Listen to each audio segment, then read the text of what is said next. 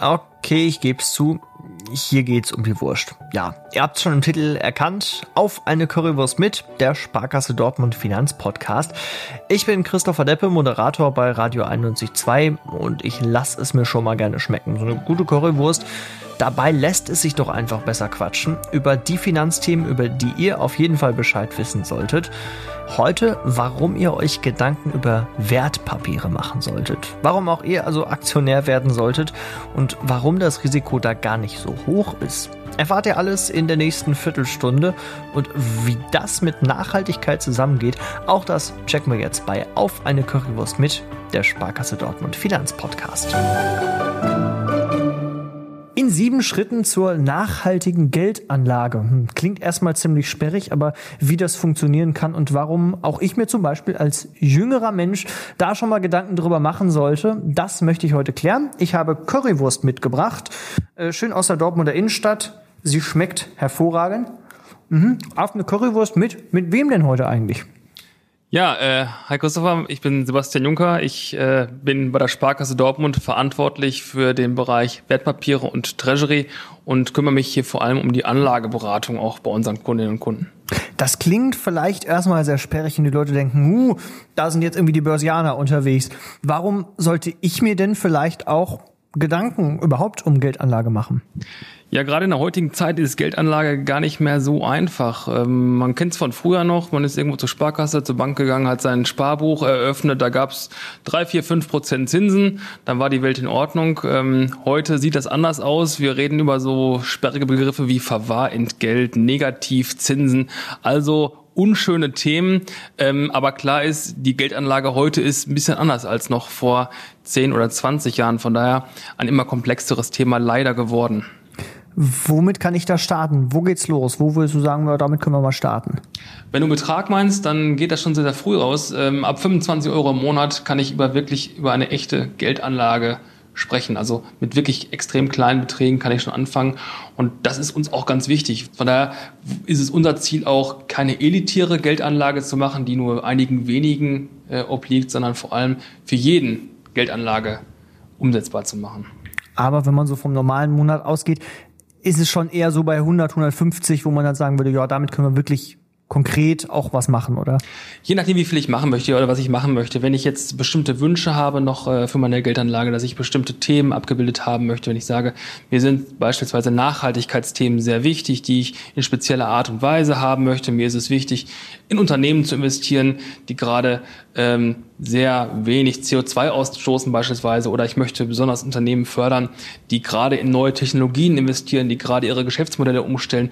Wenn ich solche besonderen Themen abbilden möchte, dann reden wir so ab 125, 150 Euro, die man im Monat an die Seite legen kann, ähm, wo wir dann über solche Themen sprechen. Wir machen es anhand von sieben Steps, wie ihr jetzt zu einer möglichst nachhaltigen Geldanlage kommt. Erstmal geht es wahrscheinlich damit los, wofür brauche ich das Geld überhaupt?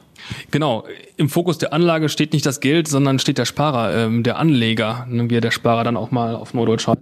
Ähm, was möchtest du mit dem Geld machen? Was sind deine Ziele? Was sind deine Wünsche? Möchtest du äh, was sparen, um in Urlaub zu fahren? Möchtest du was sparen, um dir später ein Haus zu kaufen? Oder möchtest du ein bestehendes Vermögen? Möchtest du das anlegen? Möchtest du das langfristig erhalten ähm, für deine Erben, fürs Alter, für was auch immer? Das steht bei uns an allererster Stelle. Und das hast du mir vorhin schon erzählt, dass auch da schon Nachhaltigkeit äh, eine große Rolle mitspielt, weil man eben sagen muss, dass sich das nicht ausschließt. Also ich kann mir selber einen Wunsch erfüllen, mein Geld in diesem Fall dann vermehren, aber eben dadurch auch den Planeten schützen. Auf jeden Fall. Für uns ist Nachhaltigkeit einer der Aspekte in der Anlageberatung. Für uns heißt es nicht, ähm, entweder du sparst dein Geld für dich oder für die Allgemeinheit, sondern es geht darum, sein Geld für sich arbeiten zu lassen, sein Geld anzulegen und gleichzeitig Nachhaltigkeitsaspekte zu berücksichtigen und mit seinem Geld was Gutes zu tun. Jetzt haben wir gerade so über diese 100, 150 Euro gesprochen. Äh, das ist ja vielleicht erstmal was, was ich mir halt vorher überlegen muss, vielleicht auch gemeinsam schon mit euch. Wie viel Geld kann ich mir eben jeden Monat zur Seite legen, das dann für mich arbeiten soll? Wie macht ihr das? Genau, also ähm, erstmal gibt's ja zwei Unterschiede. Entweder ich habe schon Geld und möchte dieses Geld anlegen, so das ist so der einfachste Fall. Dann habe ich meinen Kontoauszug, kann sehen, wie viel ist da drauf. Oder habe mein Sparbuch, da weiß ich, okay, da liegen 10.000, 20.000 Euro, die möchte ich gerne anlegen. Das ist dann einfach. Ähm, gerade wenn ich in jungen Jahren Geld anlegen möchte und äh, das halte ich für sehr, sehr wichtig, weil gerade wenn ich früh starte, kann ich sehr lange Geld anlegen und kann relativ wenig Geld anlegen, um beispielsweise fürs Alter vorzusorgen. Aber wenn ich früh anfange, habe ich noch kein so richtiges Gefühl darüber, wie viel kann ich eigentlich im Monat zurücklegen. Und ähm, da hilft es sich, so ein Haushaltsbuch zu machen, einen Haushaltsplan, wie auch immer man es nennen möchte, zu machen, seine Ausgaben und Einnahmen mal gegenüberzustellen. Äh, da gibt es super tolle Apps für. Äh, wir haben von der Sparkasse eine App dafür, beispielsweise im App Store äh, oder im Google Play Store. Es gibt äh, aber auch von vielen anderen Anbietern Apps dafür, wo ich einfach mal ein Gefühl dafür bekomme, was gebe ich eigentlich im Monat aus, wofür gebe ich es aus. Das ist mal ganz spannend zu sehen und was bleibt eigentlich über. Und damit könnte man dann sagen, ja, damit arbeiten wir mal. Dann wäre wahrscheinlich so Step 3, gemeinsam mit euch zu schauen, mit dem, was ich mir da zur Seite legen kann, wann kann ich denn meinen Traum, mein Ziel erreichen? Genau. Es geht zum einen darum zu schauen, wie lange kann ich das Geld eigentlich anlegen, wie lange möchte ich sparen, was über welche Beträge reden wir da realistisch und ähm, dann auch zu gucken, ähm, passt dieses Ziel zu jedem Wunsch. Weil häufig ist es so, dass wir mit unseren Kunden sprechen und es gibt verschiedene Wünsche und alle Wünsche haben andere, andere Laufzeiten. Also der Urlaub im nächsten Jahr hat natürlich eine andere Wunschlaufzeit als ich möchte mir in zehn Jahren ein Haus kaufen oder ich möchte ähm, in 50 Jahren in Rente gehen oder in 40 Jahren. Ähm, Laufzeit ist ein ganz wichtiges Thema dabei. Das heißt aber eben, wenn ich was anlege bei euch, das kann sich durchaus über mehrere Jahrzehnte ziehen. Also es ist nicht so, ich lege jetzt mal an, zack, nächstes Jahr ist es durch, sondern das ist durchaus, ich will nicht sagen, eine lebenslange Beziehung dann äh, zu dem, zu dem Sparkassenberater, aber eben, es kann sich über Jahre und Jahrzehnte ziehen sehr gerne eine lebenslange Beziehung. Also das wollen wir natürlich sehr gerne. Ähm, das so ein Vertrauensverhältnis aufbauen, was natürlich gerne auch ein Leben lang halten kann und soll. Ähm, aber ja, in der Tat, Anlageberatung ähm, brauche ich oder sollte ich machen, solange ich auch Anlagen, also wenn ich was sparen kann, was anlegen möchte. Ähm, es ist schon ein lebenslang begleitender Prozess dabei. Ähm, die Ziele und Wünsche ändern sich dabei laufend, deshalb ist es auch ein revolvierendes Thema, aber ähm, es ist schon ein Thema, was einen sehr lange begleitet. Natürlich muss ich dann, bevor ich wirklich sage, yo, wir legen jetzt nochmal 150 Euro im Monat an, erstmal gucken, was will ich denn erreichen? Sprich, wie teuer ist zum Beispiel der Urlaub, wie teuer soll die Immobilie sein? Und vor allem, ja, was nehme ich da mal in Kauf? Weil es ja durchaus so, dass es Schwankungen geben kann. Also Step 4 so ein bisschen zu gucken, was, was erwarte ich eigentlich? Ja, Schwankung ist ein wichtiges Thema, Risiko ist ein wichtiges Thema. All die, all die Punkte, die wir gerade angesprochen haben, wenn es um Wünsche, um Laufzeiten geht ähm, oder jetzt auch um das Ziel, was, was möchte ich eigentlich an, an Zins bekommen, ähm, ist das Thema Schwankungen ganz maßgebliches. Ich möchte auf der einen Seite mit der Anlage natürlich Chancen nutzen. Ich will einen Ertrag erzielen, ich will mein Vermögen steigern. Ähm, wo eine Chance ist, ist meist auch ein Risiko. Und uns da gemeinsam auszutauschen im Gespräch, ähm, welche Chancen möchte ich wahrnehmen, was für Risiken bedeuten das und wie kann ich diese Risiken bestmöglich reduzieren. Jetzt hast du es vorhin schon gesagt, dass für, für viele Anleger, wie auch grundsätzlich für die gesamte Bevölkerung ja Nachhaltigkeit ein immer größeres Thema wird. Also viele, gerade junge Menschen, gehen ja auch auf die Straße ähm, und sagen, hey, es geht hier um unseren Planeten, es geht um das Klima. Wie kann, wie passt das denn eigentlich zusammen? Nachhaltigkeit und äh, Anlegen in, in Aktien? Eigentlich passt es perfekt zusammen. Denn wie kann ich besser Einfluss auf ein Unternehmen nehmen, als wenn es mir gehört. Als Aktionär bin ich Teileigentümer eines Unternehmens. Was gibt es Besseres, als als Teilunternehmer des Unternehmens aktiv darauf einzuwirken, dass das Unternehmen nachhaltig bleibt oder nachhaltig wird oder nachhaltiger wird. Deshalb ist für uns auch ein ganz großes Thema äh, nachhaltige Veränderungen. Unternehmen aktiv zu begleiten, in Prozessen nachhaltiger zu werden, Unternehmen aktiv anzuregen, nachhaltiger zu werden. Und das kann der Sparer, der Anleger sehr, sehr gut machen, indem er auf solche Themen immer stärker Wert legt. Und das ist uns ein ganz wichtiges Anliegen, auch ähm, Unternehmen mit dazu zu bewegen, nachhaltiger zu werden. Und da hat der Sparer wirklich einen ganz maßgeblichen Einfluss drauf. Das heißt, ich kann wirklich beides machen, eben mein Geld anlegen, mein Geld vermehren und irgendwie noch zu einer äh, klimafreundlicheren Gesamtsituation beitragen. Wie, wie, wie konkret kann das dann, dann aussehen? Was, wie, beobachtet ihr es so vielleicht auch in den vergangenen Jahren? Genau, es ist kein Gegensatz. Es gibt also nicht die, nicht die Frage, ich möchte entweder für mich selber anlegen oder was Gutes tun, sondern es ist ein gemeinsames. Beide Aspekte stehen bei uns im Vordergrund. Ähm, Wie kann ich das konkret machen? Nun, ich kann mein Geld bewusst dort anlegen und das bieten wir in der Anlageberatung an, dass ich sage, mir sind Nachhaltigkeitsaspekte sehr, sehr wichtig. Ich möchte vor allem besonders ökologische Unternehmen kaufen, dann berücksichtigen wir das. Das heißt, das Geld wird nur dahin angelegt, wo auch wirklich die Unternehmen sehr ökologisch handeln. Wenn ich sage, mir ist besonders wichtig, dass ähm, der Prozess des Wandels begleitet wird. Also ich möchte schon Unternehmen begleiten, die jetzt den Wandel vollziehen wollen, beispielsweise von der Kohleenergie hin zu erneuerbaren Energien und diesen Wandel aktiv begleiten. Das können wir berücksichtigen. Wir können aber genauso gut ähm, soziale Aspekte mit berücksichtigen, äh, Stichwort Kinderarbeit äh, etc. Die sind uns auch ganz wichtig in Anlageberatung. Also da habe ich schon Möglichkeit als Anleger aktiv Einfluss drauf zu nehmen dann habe ich mich jetzt meinetwegen entschieden. Ich sage, yo, ich will das machen. Das und das Geld habt ihr zur Verfügung. Macht das Beste draus. Wie guckt ihr dann, dass ihr das Beste draus macht und worauf achtet ihr dann so ein bisschen? Äh, also darauf kann ich mich ja verlassen, dass ich von euch nicht über den Tisch gezogen werde irgendwie. Worauf achtet ihr dann?